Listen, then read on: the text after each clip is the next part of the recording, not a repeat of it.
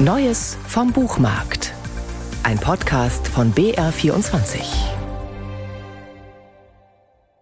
Mütter verschwinden nicht. Das war bisher die Gewissheit der Berliner Yogalehrerin Lucy. Mütter, so lautet ihre Lebenserfahrung, Mütter sind immer nur einen Anruf entfernt. Insbesondere, wenn es sich um Mütter wie ihre eigene handelt. Eine erfolgreiche Moderatorin, deren Talkshow zwar inzwischen abgesetzt worden war, die aber immer noch in Gremien, auf Panels, in Jurys gefragt ist. Und doch taucht eines Tages Lucys Vater im Yoga-Studio auf, vollkommen verstört, und überbringt Lucy die Nachricht, sie ist weg. Deine Mutter ist weg. Was dann folgt, ist eine Reise in zwei Richtungen.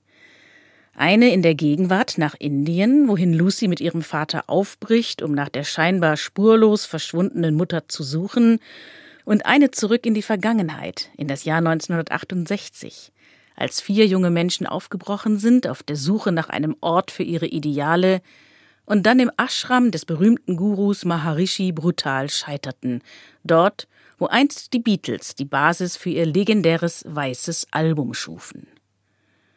Yoga Town heißt der neue Roman von Daniel Speck. Eine bildreiche, mehrere Jahrzehnte umfassende Geschichte, in der Speck mit dramaturgischer Leichtigkeit eine private Tragödie mit der Geschichte der Hippie-Bewegung und der 68er-Utopie zu verweben versteht.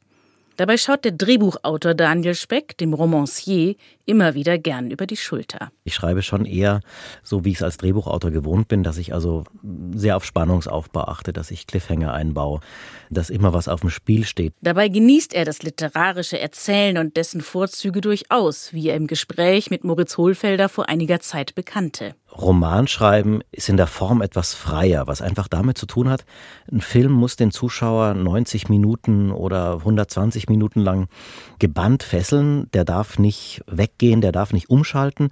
Beim Roman ist es so, man liest ein Kapitel, man schläft ein, man legt das Buch weg, man äh, fährt ein bisschen im Zug, liest weiter. Also man muss da nicht die ganze Zeit dranbleiben, man muss einen Roman nicht an einem Stück lesen und deswegen kann man da in der Form etwas freier bleiben. Man kann dann auch mal einen Einschub machen, einen inneren Monolog über Seiten. Nun ist Yoga Town aber tatsächlich so geschrieben, dass man es eigentlich doch am liebsten in einem Stück lesen möchte, trotz seiner knapp 500 Seiten.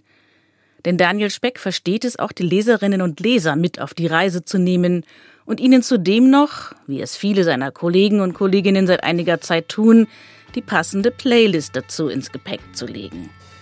Unter dem Titel Yogatown ist die bei allen gängigen Musikstreaming-Diensten zu finden.